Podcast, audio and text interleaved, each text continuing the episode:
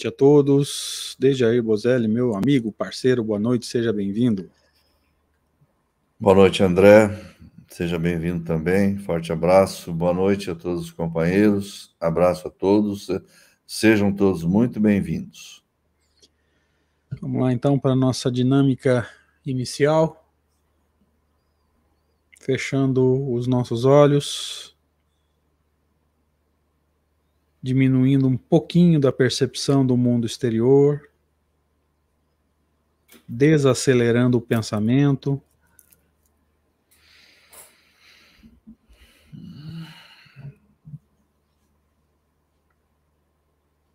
Focando momentaneamente o espírito imortal,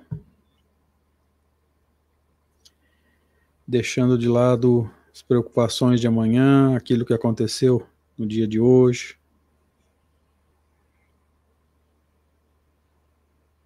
Você sentir alguma forma de desconforto, procure controlar o seu pensamento, esteja focado no conteúdo, na transformação moral, nas possíveis alterações que a prática doutrinária pode e às vezes necessita sofrer. Amigo Jesus, amigos espirituais, muito obrigado por essa oportunidade, por esse encontro, pelo amparo espiritual, pelas bênçãos, pela presença dos anjos guardiães, espíritos protetores, que certamente vão nos ajudar em todos os sentidos. A eles a nossa gratidão pela paciência, e pelo amparo de sempre. Nosso, nosso, nossa gratidão também, Senhor, e desejo de bênção a cada um dos amigos que conosco comungam desse, objet, desse objetivo, que é conhecer a obra de Kardec e pautar nossa transformação moral no pensamento kardeciano. E é nessa expectativa que nós pedimos permissão para iniciar nesse momento mais um encontro para estudo de O Livro dos Médiuns. Que assim seja, graças a Deus. Assim seja. Sejam todos bem-vindos, meus amigos, sintam-se abraçados, mesmo que virtualmente, né? Obrigado pela presença de vocês, obrigado pelo, pelo acolhimento de sempre, né? Por estarem conosco aí nessa tentativa de entendermos juntos essa obra extraordinária de Kardec e revendo conceitos, ideias com relação à prática mediúnica. Nossa gratidão também à Rede Amigo Espírita, e a gente direciona esse, esse agradecimento à pessoa do seu fundador, que é o Zé Aparecido, mas evidentemente esse, esse agradecimento se estende a cada participante da Rede Amigos, os expositores, é, os anjos guardiães de cada um dos trabalhadores da Rede Amigo, enfim. Que as bênçãos de Deus não faltem a cada um, não só dos trabalhadores da Rede Amigo, mas de todos os trabalhadores do bem. Deus nos permita continuar trabalhando. Deja, você quer fazer as suas considerações? Faço minhas as suas palavras. Eu agradeço também à Rede Amigos, que sempre nos oferece a oportunidade. Abraço ao, ao companheiro Zé Aparecido, que ele possa prosseguir por muito tempo ainda nesse trabalho brilhante que ele vem realizando. Ajudando tanta gente, né? De alguma forma, através do, do esclarecimento, encontrar o fortalecimento da fé, o acalento, enfim, aquilo que é necessário para a continuidade da caminhada. Como vocês vão ver no banner agora, esse é o encontro de número 85, o 85 encontro para estudo de O Livro dos Médiuns, há 85 semanas. Não dá para falar de forma ininterrupta, não tem como, né? Mas há 85 semanas nós iniciamos esse esforço na tentativa de entender essa obra fundamental da doutrina espírita. Esse é o nono encontro para estudo desse capítulo que vocês vão ver na tela agora quinto capítulo da segunda parte, é, manifestações físicas espontâneas. Só para a gente entender, a luminosidade do perispírito Deja melhorou muito agora. Melhorou.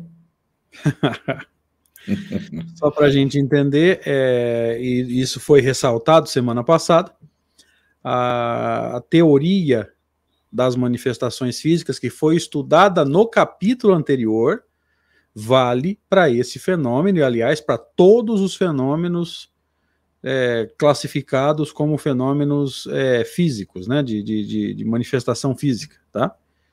A gente só está estudando aqui a possibilidade de acontecer esses fenômenos sem que algum encarnado participe voluntariamente ou que queira provocar o fenômeno. Tá? Mas as leis que foram discutidas no capítulo anterior não se alteram, tá? Vocês vão se lembrar aí combinação fluídica, fluido perispiritual do comunicante, fluido animalizado do médium, vida factícia ao objeto, enfim, essas leis não mudam, tá? A única coisa que está sendo estudada aqui, nesse capítulo agora, é a possibilidade do fenômeno acontecer sem a intervenção voluntária dos encarnados. É isso, Deja? Perfeito. É uma coisa provém da outra, né? O, o, modo como é uma coisa que você gosta de dizer, eu acho que você fala isso com muita propriedade, né? A didática com que o Kardec organiza a, a sequência dos estudos resulta nisso, né? Ele vai, ele vai, ele vai, o entendimento de, de um vai desencadeando o entendimento do outro e assim sucessivamente, né? É muito bom. Em mais uma oportunidade, a gente tem chance de ver isso na prática. Né? Primeiro, ele explica a lei que rege o fenômeno, ou as leis que regem o fenômeno físico, todos eles. Isso. Não é só o movimento de objetos, o fenômeno de transporte, que vai, nós vamos discutir ele daqui a pouco, né? talvez não hoje, mas nos próximos encontros aí, com, com certeza, para depois uhum. ele entrar nos fenômenos espontâneos, né, que acontecem sem a intervenção voluntária dos encarnados. Então a gente percebe Kardec construindo conhecimento, né? Se ele tivesse invertido os capítulos, a gente ia estudar esse aqui sem saber sobre a combinação fluídica e ia ser muito mais complicado para entender. Então Kardec sempre né, organizando o conhecimento de uma forma que eu preciso entender bem aonde eu estou para dar o passo à frente. Isso é uma característica muito marcante de Kardec. Podemos começar? Perfeito. Então, aqui nós estamos no segunda parte do livro dos médios, manifestações físicas. É, como nós vimos lá, há quatro subdivisões, nós ainda estamos na primeira, teoria de todos os gêneros de manifestações. Quinto capítulo, manifestações físicas espontâneas. Nós estamos aqui estudando o diálogo de Kardec com um espírito chamado Janet. Vamos lembrar disso, tá? Eu mesmo, Der, sou um do, dos que nem sempre lembra. Tem dia que lá na revista Espírita, gente, com quem Kardec está conversando aqui? É com São Luís, com Santo Agostinho, é com quem. Nem sempre a gente tem aquele tempo para preparar o estudo da forma que o estudo merece. Né? Então aqui eu, é, vamos nos lembrar que ele está dialogando com um espírito chamado Janet e que produzia fenômenos físicos numa casa da rua de Noyer. Tá? Quer complementar? Deixa a gente começar? É, não, eu ia falar uma coisa, que até aí ele não tinha dito o nome, não sabia o nome ainda, não. Sim, sim. Só, sim. No, só no final, lá na pergunta número 17, não, 17 não, 18, é que ele, o Kardec perguntou para ele qual que era o nome dele. Sim, é, bem é que, é que nós, nós já sabemos, né? Então, por é, isso que você está falando aí. Sim, não, eu já estudei esse. Nós já estudamos esse texto muitas vezes, né? Mas uhum. É, lá na frente vai ser revelado esse nome. Então, esse aqui é o último slide da semana anterior, com Kardec perguntando ao espírito: quem era a pessoa que te serviu de instrumento? Aqui, tranquilamente, na semana anterior, a gente vai se lembrar que a gente chegou à conclusão que esse instrumento é o médium, tá? Uma criada, ou seja, alguém que trabalhava ali naquela casa. Pergunta 5. Era contra a vontade dela que te serviste, é, que, que ela te servia de auxiliar? Ó, oh, sim, a pobre moça. Ela era a mais apavorada. Então, é evidentemente, ela não tinha consciência do fenômeno e muito menos vontade de que o fenômeno aconteça. Então, essa pergunta número 5 caracteriza o fenômeno espontâneo, onde os encarnados não participam de forma é, deliberada, de forma intencional. Tá? Essa pergunta 5 é a chave até agora. Pergunta número 6. Agias com um objetivo hostil? Não, nenhum objetivo hostil.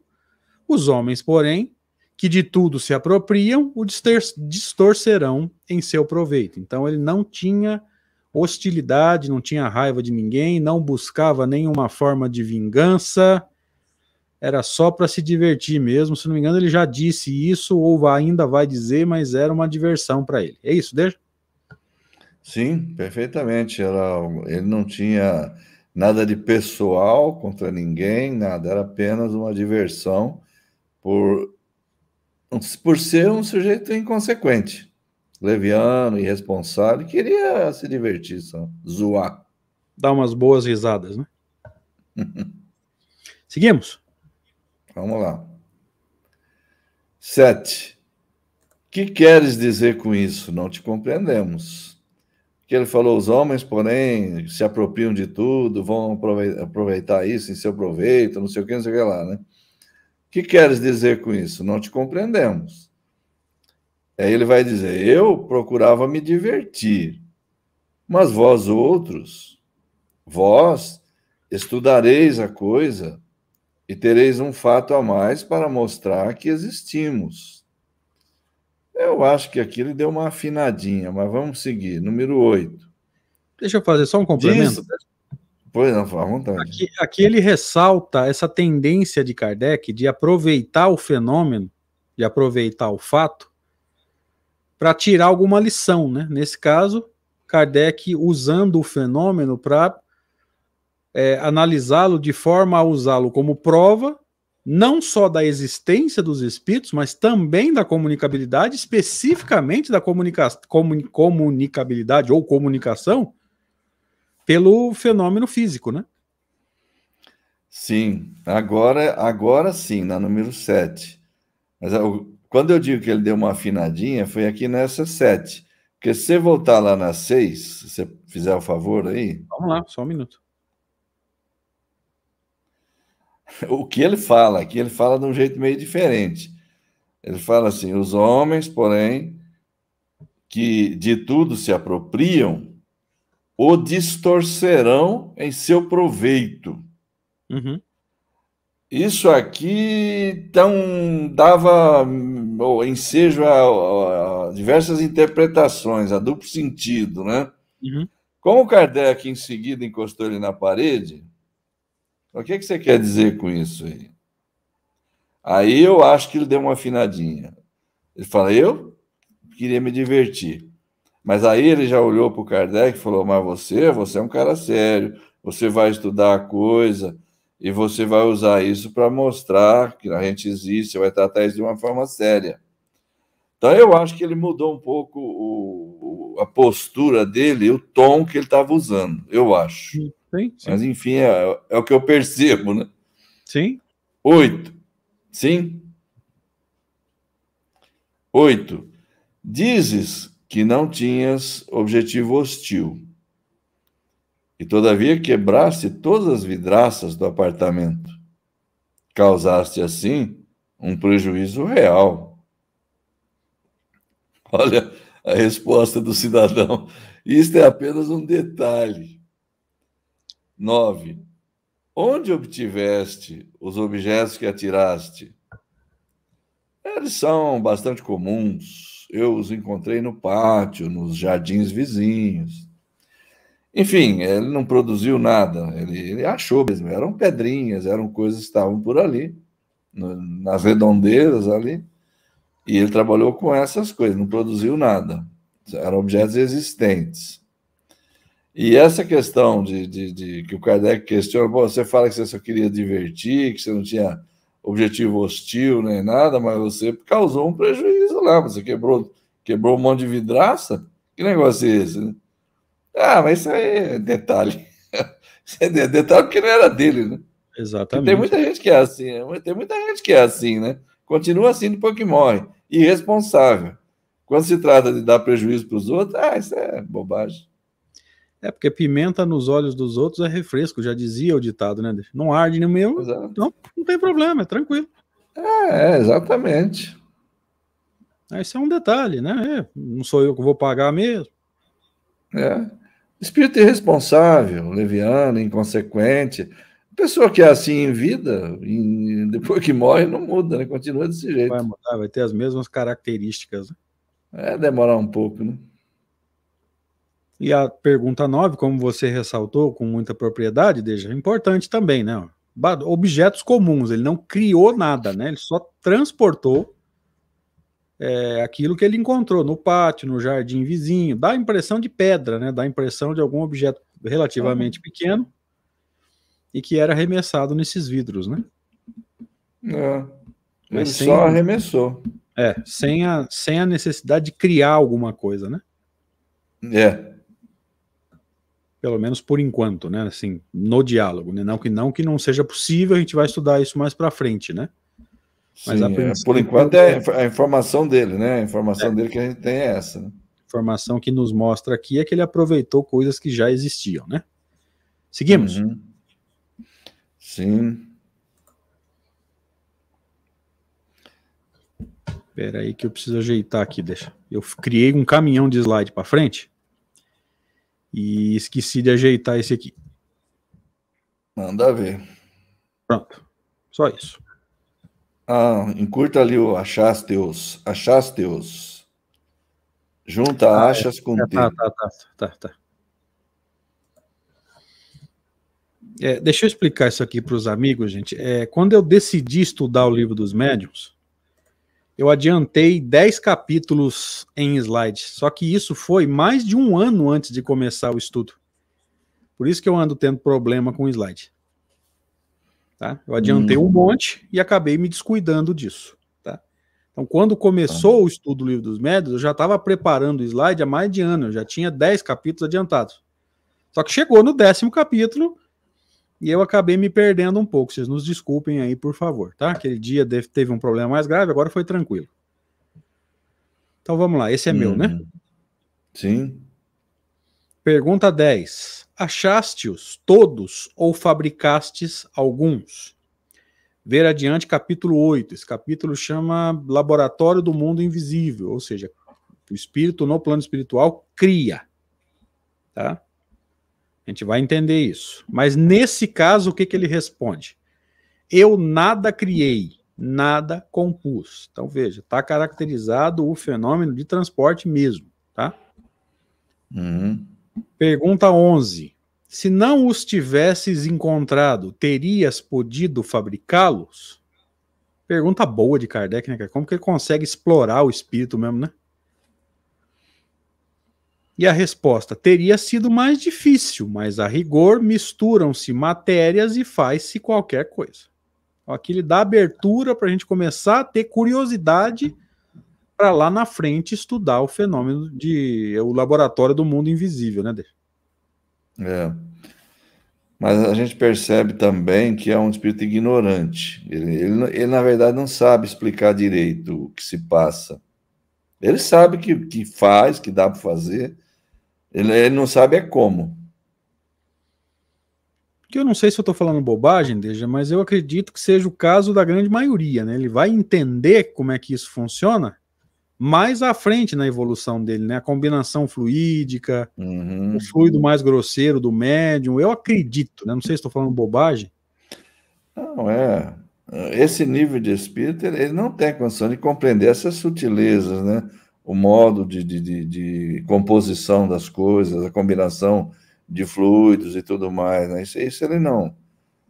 Essas construções fluídicas, elas se produzem pelo pensamento. Então, o espírito pensa naquilo e, e ele produz sem saber como, né?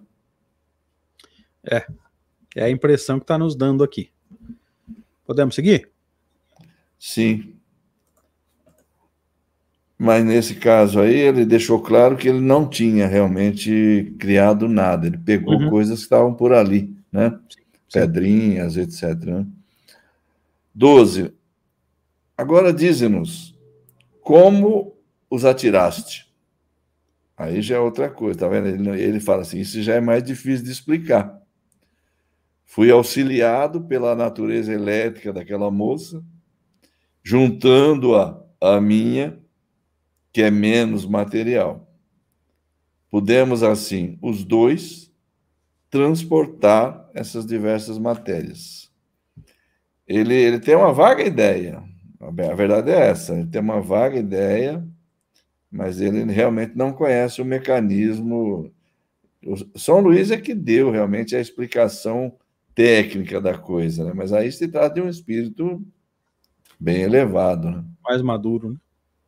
Uhum. É, quando ele fala aqui, Deja, fui auxiliado pela natureza elétrica daquela moça, a gente vai começar a entender por que Kardec vai chamar o fluido em determinados momentos de fluido elétrico ou fluido animalizado, né? Você vê que alguns é. espíritos usaram o termo fluido elétrico, né?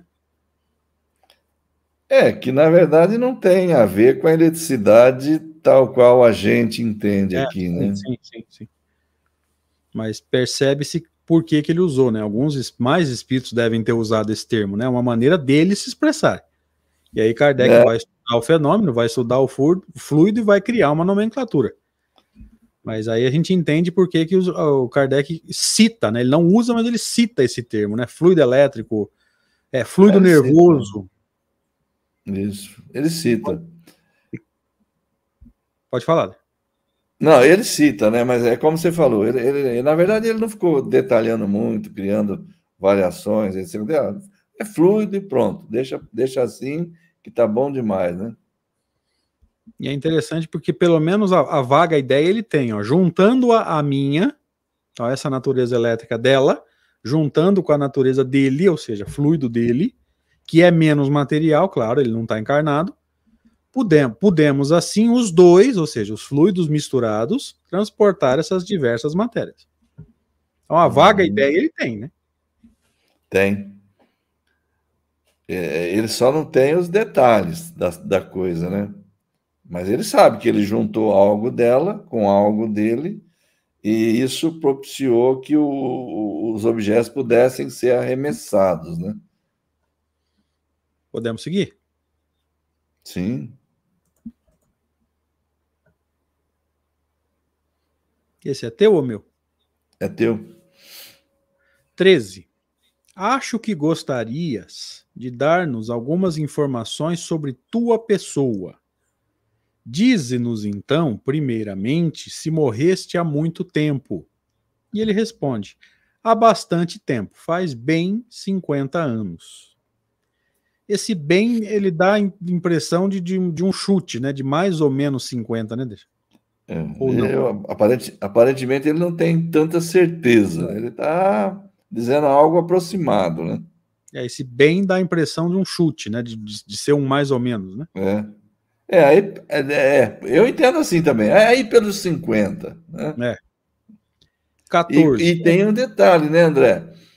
Ele, ele considera isso bastante tempo, muito, é, um tempo grande, longo, vamos dizer assim, né?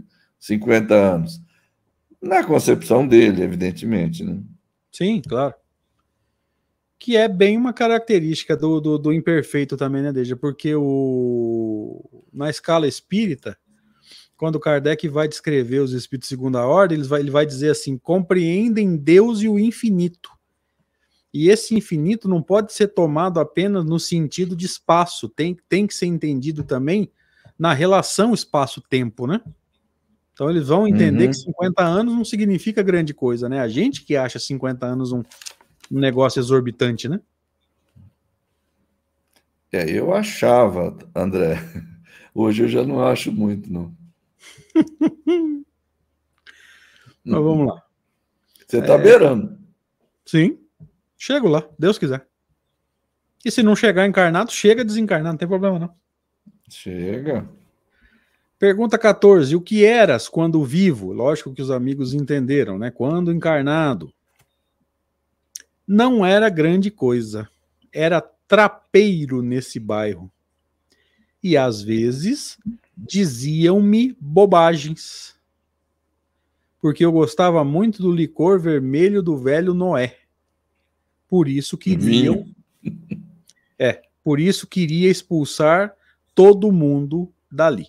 Trapeiro tá no sentido de mendigo, alguma coisa assim, deixa? É, aqui na tradução do Herculano, catava bugigangas por ali. Alguém mais lembrou do, do, do seu Madruga com, com um saco nas costas andando pela vila, gente? Você lembrou disso? Eu não. Não, nunca assisti. Ah, tá. Chapéu, roupas usadas, quem tem. Era mais ou menos isso que ele quer dizer aí, né? O Eu... significado que ele deu. Parece isso, né? É, o Herculano traduziu assim: catava bugigangas nesse bairro e às vezes me atiravam injúrias. E aí a tradução tá diziam-me bobagens, né? Porque eu gostava muito do licor vermelho do bom velho Noé. Aí não tem o bom velho, só tem o velho Noé. Uhum. Eu também queria pô-los a correr. E aí tá, eu queria expulsar todo mundo dali. É, o tradutor usa a expressão que ele acha mais apropriada. Sim, mas é, pelo menos na que nós estamos lendo, na que você está citando, o sentido não está alterado, né? Não, não, é mais ou menos a mesma coisa. Né? É, olha que, olha que termo moderno e caridoso o Carlos Antônio usou aqui, desde catador de reciclado. Beleza. Excelente. Muito bom. É um termo caridoso, né? Para não, não comparar com o seu Madruga, porque aí eu peguei pesado. É, o Daniel que ele gostava de tomar umas, né? É, gostava de molhar o bico, como diz o personagem lá. é... Seguimos. Seguimos. 15. Foi por ti mesmo e de bom grado que respondeste às nossas perguntas? Resposta: Eu tinha um mestre. Quem é esse mestre? Vosso bom rei Luís. É Luís IX, né? o, o famoso São Luís, é Luís IX. Sim. Então, é, é, como ele fala, vosso bom rei Luís, era o São Luís, o nosso conhecido lá. Né? Esse foi por ti mesmo de bom grado, ele diz que tinha um mestre, desde. Será que ele está nos dizendo que ele nem sempre queria responder, mas a presença do São Luís, a autoridade moral do São Luís, tornou a coisa meio irrecusável? É mais ou menos isso, na minha opinião, né? É mais é, ou menos isso. É o que me vem, assim, né? Porque ah, foi por ti mesmo e de bom grado que respondeste. Ele deu uma resposta totalmente diferente, né? A gente só, só consegue interpretar assim, né? É, em parte, ele vai dizer que respondeu meio que obrigado, porque ele foi constrangido a comparecer e a responder para a instrução ali que o Kardec queria. E, por outro lado, também tem uma partezinha aí que eu entendo assim: algumas coisas ele não sabia responder, mas o São Luís ajudou ele. Também, né? É, aí na tradução do Herculano tá, tá mestre também? Eu tinha um mestre? Aqui está assim: eu tinha um instrutor. A palavra está mais adequada, não está? Aparentemente, sim. Vosso bom rei Luiz, aí está igual. Quem é esse instrutor? Quem é, porque... é esse instrutor? É, a palavra mestre dá a entender uma. Pode dar a entender uma coisa diferente, né? Instrutor, acho que dá mais a conotação que Apesar que a gente precisaria ver o original em português, mas. É... Precisaria ver o francês lá na. na original na, em francês. Kardec, na Kardecpédia a gente poderia dar uma olhada no francês lá, né? Mas, na, no, Mas na... Na, daqui a pouco aí o André vai. O, o Kardec vai colocar uma nota explicando por que, que ele fez essa pergunta aí. Aham. Mas num primeiro instante, assim, numa análise superficial, dá a entender que a palavra instrutor dá uma conotação melhor, né?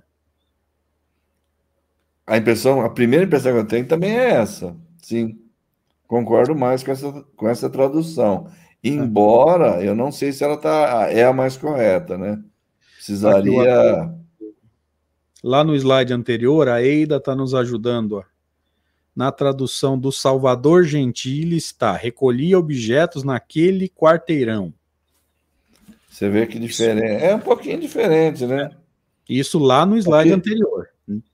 Recolhia objetos naquele quarteirão. O Herculano colocou: catava bugigangas neste bairro.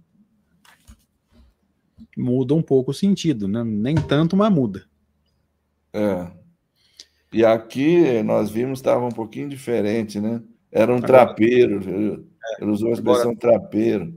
Agora, nesse trecho, ó, aonde o, a nossa tradutora usou mestre, o, o, o Herculano usou instrutor, né?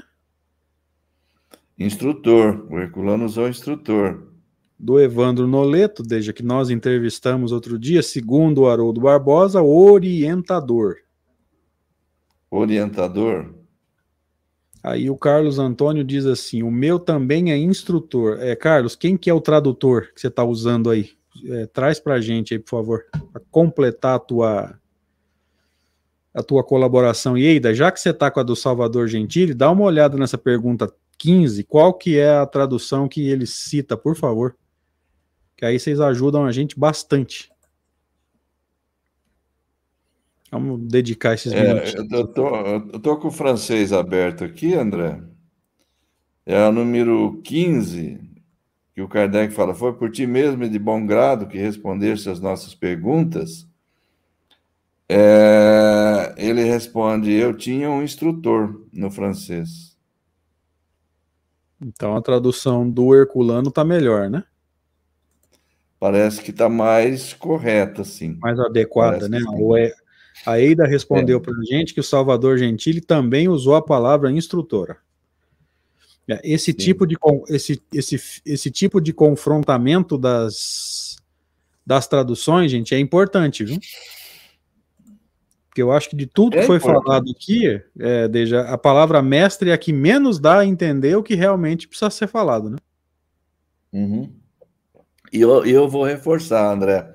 Eu penso assim, é importante pelo seguinte, aqui talvez não tenha nem, embora você acabou de dizer, tem uma, tem uma significação diferente, relativamente diferente mesmo, tá?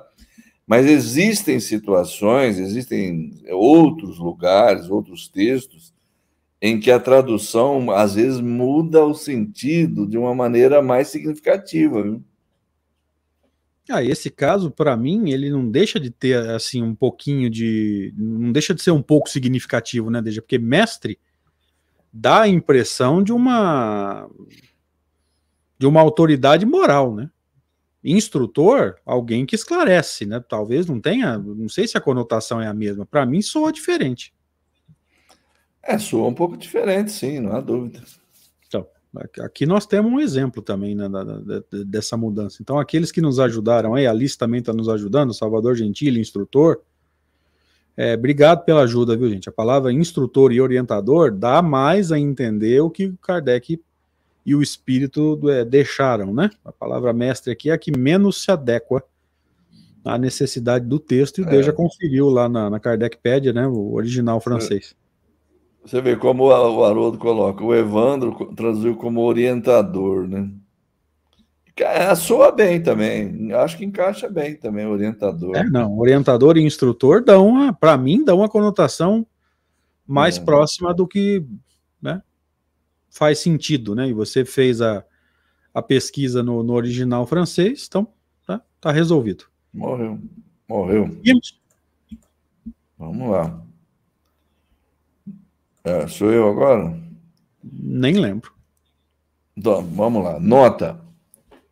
Esta pergunta foi motivada pela natureza de certas respostas que pareciam ultrapassar a capacidade desse espírito pelo conteúdo das ideias e até pela forma da linguagem. Foi por isso que o, o Kardec falou, foi você mesmo que respondeu aí e tal, né? Nada há, portanto, de espantoso em que ele tenha sido auxiliado por um espírito mais esclarecido, que quis aproveitar essa ocasião para nos instruir. Esse é um fato muito comum Porém, uma particularidade notável nesta circunstância é que a influência do outro espírito se fez sentir na própria caligrafia. Bom, isso é algo que a gente não vê, não saberia se ele não tivesse informando aqui, né? Exatamente. A das, a das respostas em que ele interveio, ou seja, que São Luís interveio, é mais regular e mais fluente a caligrafia, né? A do trapeiro é mais angulosa, grossa, irregular, muitas vezes pouco legível, indicando um caráter completamente diferente. Olha que coisa interessante isso, né? Chama atenção realmente. A, esse, aspecto a gente não teria esse tipo de informação se o, o Kardec não tivesse colocado aí, né? Esse teu comentário foi, foi assim, cirúrgico. É o tipo de informação que se o Kardec não traz, para a gente passa. A gente não saberia nunca disso, né? Não, como é que eu vou saber se, se, a, se a caligrafia no meio das respostas é, foi alterada, né? Você vê como Kardec é detalhista, né? Ó, a caligrafia está né? diferente, meticuloso, ó, a caligrafia está diferente. Dá a entender que em alguns momentos um espírito mais maduro intervinha, entrava no processo, a coisa ficava bem mais fluente, a letra bem, bem mais fácil de entender, o outro já tinha dificuldade. Então é, é bem o que você falou mesmo. Se Kardec não traz essa informação a mais, é, passa, né? A gente não tinha como saber, né? É. Um outro detalhe que ressalta, né, André, é que aí quem estava trabalhando era um médium mecânico, né? Porque se não fosse, não dava para fazer isso também. Exatamente. É, mudança de caligrafia, gente, ela é característica do médium mecânico ou do semi-mecânico, né? O médium intuitivo, em geral, ele não Sim. vai alterar a caligrafia, tá? É um detalhe não, que a gente é ele que escreve. É ele que escreve, não tem, não Exatamente. vai alterar nada, né? Exatamente. A gente vai entender isso mais à frente. Então a gente já vai entendendo que quando um espírito consegue imprimir pela mão do médium uma assinatura muito parecida, às vezes quase idêntica à que ele usava durante a encarnação, é óbvio que ele está usando um médium mecânico, né, onde ele consegue ter o controle motor sobre o braço. Uhum. A gente vai juntando as informações e montando um quebra-cabeça. É, seguimos, deixa? Vamos lá. Esse é meu, né? Uhum. Pergunta 17. O que fazes agora? Ocupas-te com o teu futuro? Ainda não. Vagueio. Pensam tão pouco em mim na terra que ninguém reza por mim. Como não sou ajudado, nada fácil. Nada fácil, muito, desculpa. Muito cômodo, né? Como não sou ajudado, nada fácil. É, eu ia até pensei em falar isso. Falei, gente, peraí, ele tá botando a culpa pela ociosidade. Eu vou fazer igual o Carlos Antônio lá, você lembra? Catador de, de reciclável. Eu vou usar um termo bem caridoso. Ele está colocando a culpa da ociosidade nele, dele, nas pessoas que não oram por ele, né? Ele não está fazendo a parte dele, está dizendo o quê? Ah, ninguém ora por mim, ninguém me ajuda. É, é. Tendência natural desse tipo de pessoa. Sim. Nota de Kardec. Ver-se-á mais tarde o quanto se pode contribuir para o adiantamento e o alívio dos espíritos inferiores através da prece e dos conselhos. Toda vez que Kardec fala de conselhos, eu vou, vou jogar a nossa conversa aqui para um outro lado agora. Toda vez que Kardec fala em orientação pelos bons conselhos, eu me lembro dessa galera, muitos amigos nossos, inclusive, né, que dizem que é, é, eles, eles desaconselham as reuniões mediúnicas, eles não gostam das reuniões práticas, dizem até que Kardec ensina, mas não estimula as reuniões práticas, não, não é necessário diálogo com os espíritos, que quem tiver que se arrepender vai se, vai se esclarecer no estudo, vai se esclarecer na palestra. E quando ele fala aqui dos bons conselhos, gente, conselho só pode ser dado no diálogo. Então ele está dando a entender, na minha opinião, de forma bem clara, da necessidade do diálogo com os espíritos, sim, da orientação direta, né, através do uso do médium, né, da chamada reunião mediúnica. Né? Não sei o que você pensa dele. Não, eu vejo da, da mesma forma. É, e se em alguma parte ele fala que. E tem, é, obviamente, existem alguns textos dele em que fala assim, não, os, é, o centro espírita não pode fechar as portas por falta de médiums. Se você não tem médiums, tá bom, você não pode fazer a parte prática da experimentação, mas você pode estudar a doutrina. Mas ele está falando quando não tem. Aí as pessoas generalizam, ah, o Kardec falou que não precisa. Tá. Não é bem assim, né? É uma orientação específica para um contexto, né, quando ele fala isso. É. Né? Isso. Ou seja, não tem médium, você fecha o centro? Não, não tem médium. Você vai estudar, você vai fazer a caridade, você vai se esclarecer. Veja, é uma, como nós falamos, é uma orientação específica, né, para uma situação. É, é circunstancial, não é para generalizar, né? É, exatamente. É a famosa Mas, questão. André, Pode falar. Desculpa, desculpa, André. André, é aquela, é aquela questão que a gente já analisou aqui no, num sábado desses anteriores aí, sobre a questão da caridade moral e a caridade material. As pessoas, é, em função de um texto, interpretam mal o texto, e é uma coisa muito comum, a gente vê pessoas ilustres fazendo isso, interpretando mal um texto, tirando conclusões erradas. Lá a gente também via isso. Então a pessoa chega e fala assim: oh, a caridade moral é a mais difícil de ser praticada, a caridade material é mais fácil. Tá, e aí chega uma, um orador na tribuna, como eu comentei aqui, né? Isso não é caridade. Né? Você dá uma cesta básica, dá uma blusa de frio, dá um calçado para quem não tem, não é caridade. É uma generalização besta, perdão da palavra, burra, porque não foi dito isso. Foi dada apenas uma noção de grau de dificuldade entre a prática de um tipo de caridade e a prática do outro, né? Mas em nenhum momento se disse que esta é e esta não é. Mas as pessoas já tiram conclusões. Exatamente. É, pelo fato de ser a mais fácil, em tese, né? E muitas vezes a gente usar até errado, né? De, é, é, fazer a mais fácil achando que vai compensar a ausência da mais difícil. Isso acontece muito, mas não quer dizer que a mais fácil seja dispensável, né? Quem está com fome não precisa ouvir leitura de evangelho. Quem está com frio não está preocupado se o livro dos médiuns é bom ou não é bom. Precisa de agasalho. Depois a gente vê, ué. Claro. Podemos seguir? Vamos em frente. Vamos voltar aqui então. Ah, é, esse é meu, né? Então aqui nós pegamos a prece é, e os conselhos, né, para pegar esse gancho com relação a, é. ao diálogo com os espíritos, né? Questão 18. Qual era teu nome quando vivo? Janê. Aí sim.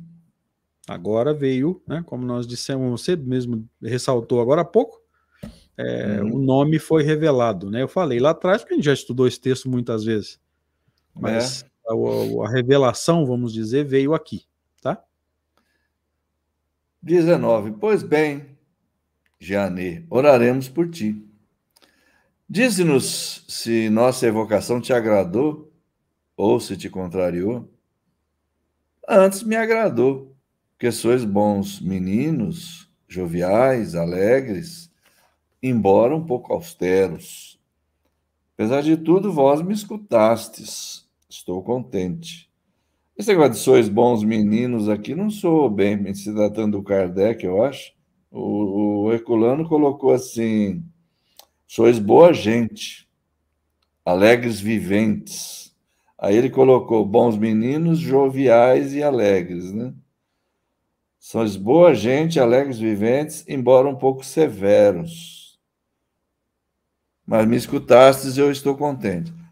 É, mudou um pouquinho só, na verdade. É, ele ficou contente por um lado, porque ele gostou que ouviram, né? Ele, ó, sempre é bom, né? Muitas vezes uh, encontrar quem nos dê ouvidos, né? Muitas vezes é tudo que a pessoa precisa, né?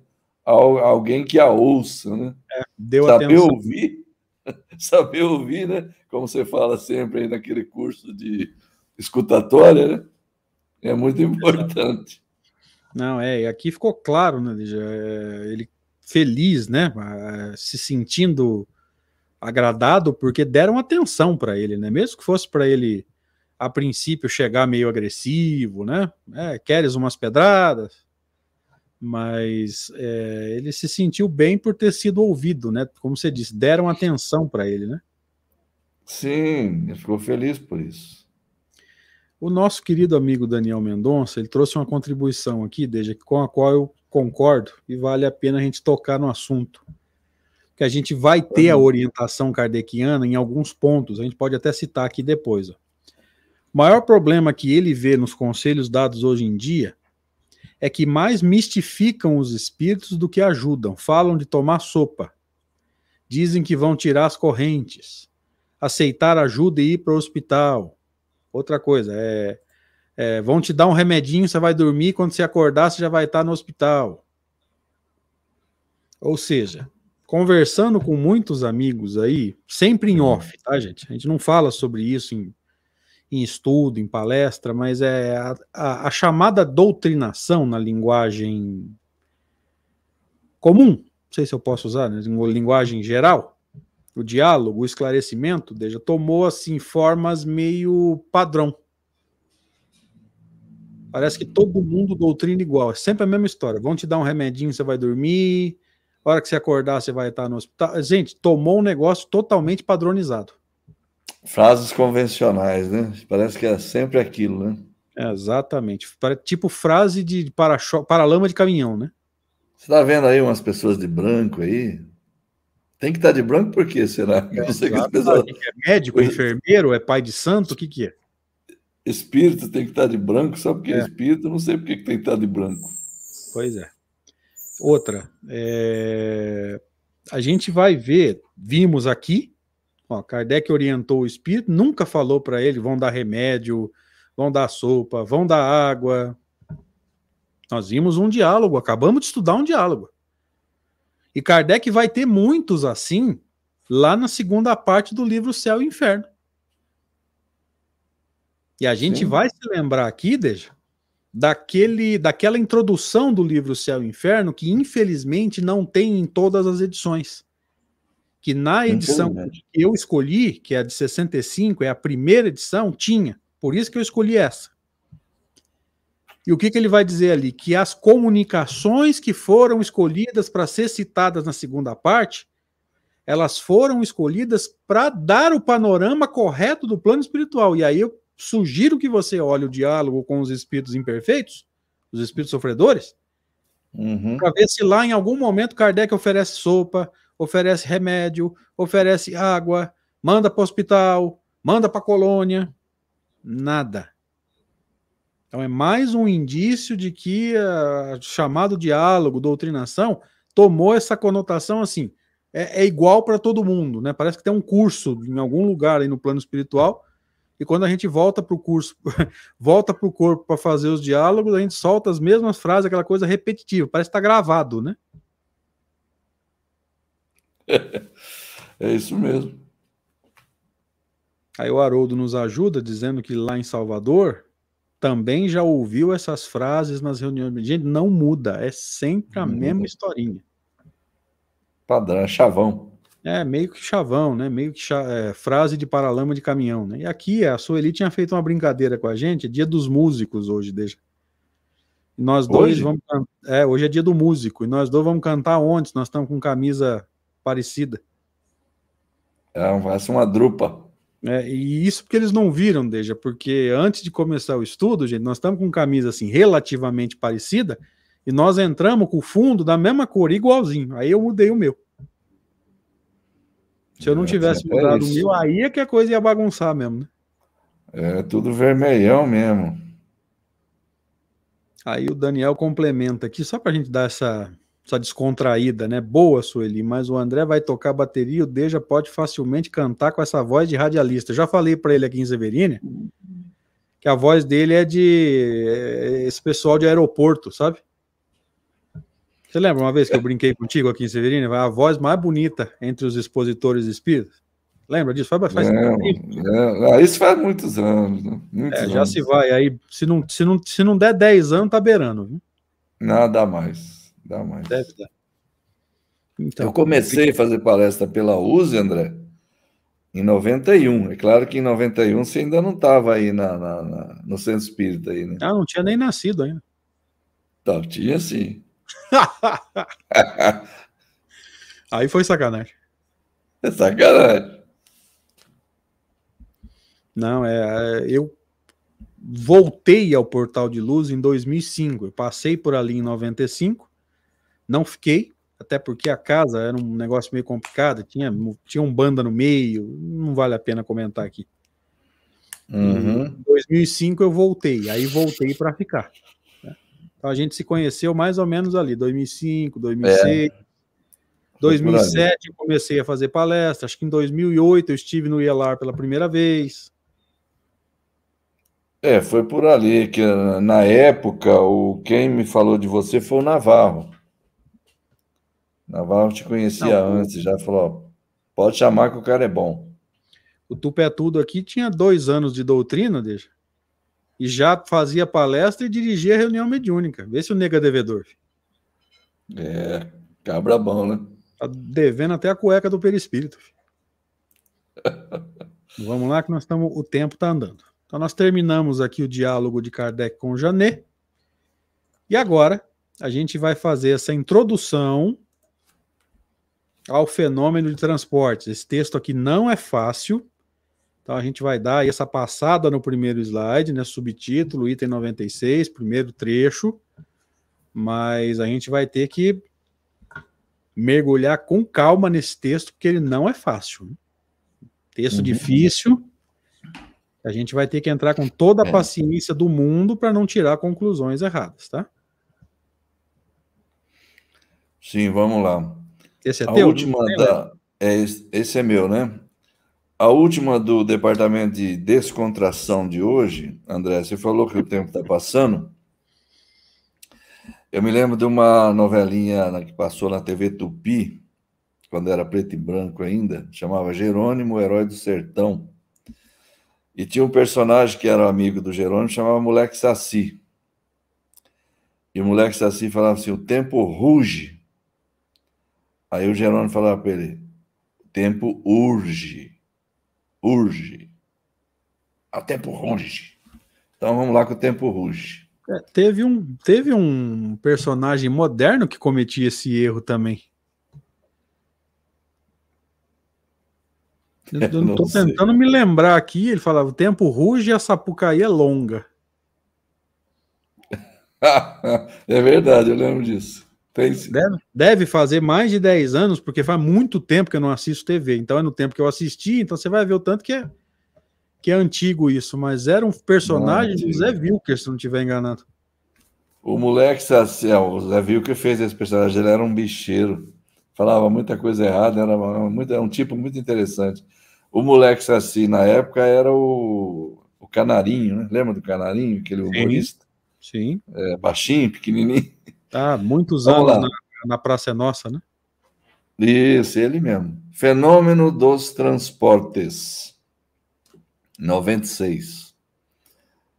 Esse fenômeno só difere daqueles de que acabamos de falar pela intenção benévola do espírito que o realiza pela natureza dos objetos, quase sempre graciosos, e pela maneira suave e muitas vezes delicada com que são trazidos.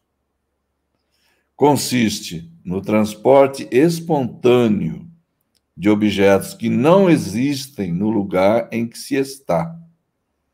Com mais frequências, com mais frequência, acho que esse S aí não, não existe, não são flores, é, com mais frequência são flores, algumas vezes frutas, balas, joias, etc. Então, essa introdução aqui é interessante, que aí em seguida vai passar para o item 97. É, esse trecho do 96 é só esse mesmo, né?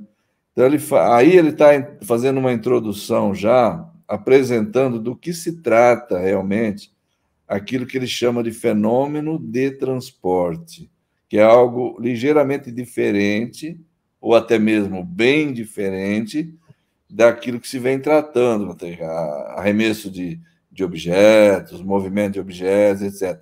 O transporte é o espírito trazer consigo um objeto de outro lugar trazer para um outro ambiente, né?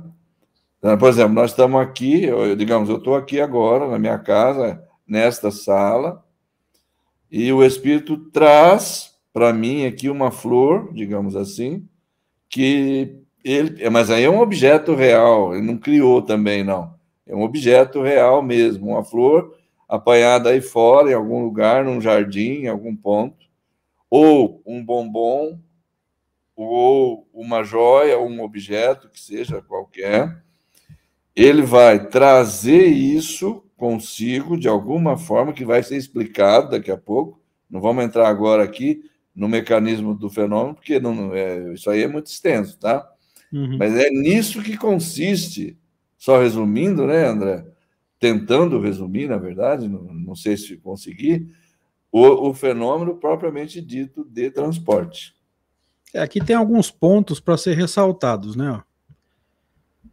Só difere daquele fenômeno que acabamos de falar pela intenção benévola do espírito que o realiza. Porque você já pensou, desde se, se os espíritos imperfeitos aí, mal intencionados, tivessem permissão para sair transportando a torta e a direito? Aí você está dormindo, de repente tem uma cobra em cima da tua cama, um escorpião em cima da tua cama. Ah, e fazer sumir coisa sua também, né? Veja, não é, não é bem assim que as coisas funcionam. Gente. Nós estudamos isso lá, lá atrás. Os fenômenos de efeitos físicos, a permissão para que eles aconteçam tem limites. Tá? Espírito imperfeito não sai é, transportando a torta e a direito. Tá? Natureza dos objetos, ó, quase sempre graciosos, maneira suave e muitas vezes delicada com que são trazidos. Outro ponto importante consiste no transporte espontâneo de objetos que não existem no lugar em que se está. Atentem para essa frase que eu acabei de ler, porque além de ser uma caracterização, ela é literalmente desde a definição do fenômeno. É, exatamente. É uma definição. Então, se você quiser saber o que, que é um fenômeno de transporte, está definido: ó, transporte espontâneo, não é provocado, de objetos que não existem no lugar em que se está. E o último ponto que eu quero ressaltar: se um objeto aparece aqui no no ambiente em que eu estou, e esse objeto não estava aqui, vocês estão vendo que é um fenômeno de transporte. A maioria do movimento chama de materialização, tá errado. Não é materialização, gente, é transporte, tá? E só para encerrar, deixa Vanessa Mantovani, nosso anjo da guarda não deixa Geralmente é o anjo da guarda, mas é qualquer bom espírito que sabe que, aquele, que aquela situação está passando do limite provacional pode intervir e atrapalhar, mas geralmente é o anjo guardião, sim. Creio é, tudo eu. em nome de Deus, né? Tudo em nome de Deus, porque o que a gente aprende é assim, a lei divina não permite. Só que a lei divina é algo abstrato, vamos dizer assim, né? Quem vai fazer com que isso se cumpra são os, os bons espíritos, né? Então é importante entender aqui ó, que esse consiste no transporte espontâneo de objetos que não existem no lugar onde está. Isso aqui é uma definição, gente. Tá? Não é só o mecanismo, assim, é mais numa análise mais superficial, tá? Isso aqui é a definição do, do fenômeno. O mecanismo a gente vai ver um pouco mais à frente, tá? E, inclusive, só para completar essa parte aí, André, o... como o Erasto vai explicar, e daqui a pouco o Kardec vai colocar o texto do Erasto, porque esse é um espírito que tem, as, a meu ver, talvez as melhores comunicações do ponto de vista técnico de explicar os fenômenos, né? Dentro da, da obra do Kardec é esse, é esse Erasto, né? As comunicações dele são fantásticas, eu acho, né? eu gosto muito. Né? Concordo plenamente. Então, é, então ele vai dizer que realmente esse tipo de fenômeno é muito raro. A gente não vê isso toda hora, nem vai ver. E ele fala, e vão ficar cada vez mais raros. No texto dele, ele vai dizer isso. Um dos motivos pelos quais esse tipo de fenômeno é muito raro é que aqueles outros, conforme foi visto até agora, arremessar, etc., etc., é, permitem a participação de, de diversos espíritos, diversos médios, etc. Para esse fenômeno aqui, ele vai explicar que tem que ser necessariamente um espírito com um médium, só esses dois. E eles têm que combinar os fluidos a tal ponto que esse fenômeno possa se, se realizar. Só um minuto.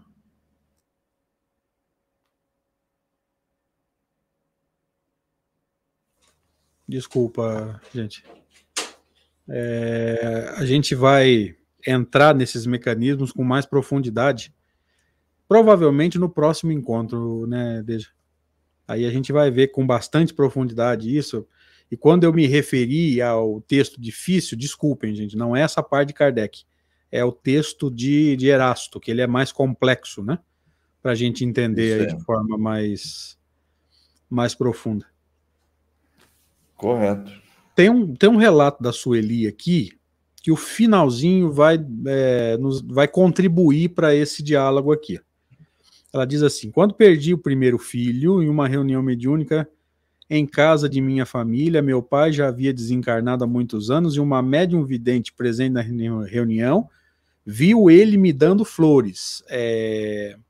Sueli. Não é bem o caso. Não é bem o caso. Se você não viu, se, se nenhum encarnado viu essas flores, então aplica-se ao que Kardec chama de laboratório do mundo invisível, que nós vamos estudar mais à frente. Tá? O que nós estamos estudando aqui é transporte de objetos que são vistos pelos encarnados naquele ambiente e que não estavam no ambiente. Tá? Não é objetos é fluídico reais. lá que os desencarnados. É, objetos reais, não é coisa fluídica que os encarnados criam. Que, desculpa, que o desencarnado cria. É objeto real que é transportado e, dependendo da situação, inclusive, ele tem que levar de volta, senão é roubo.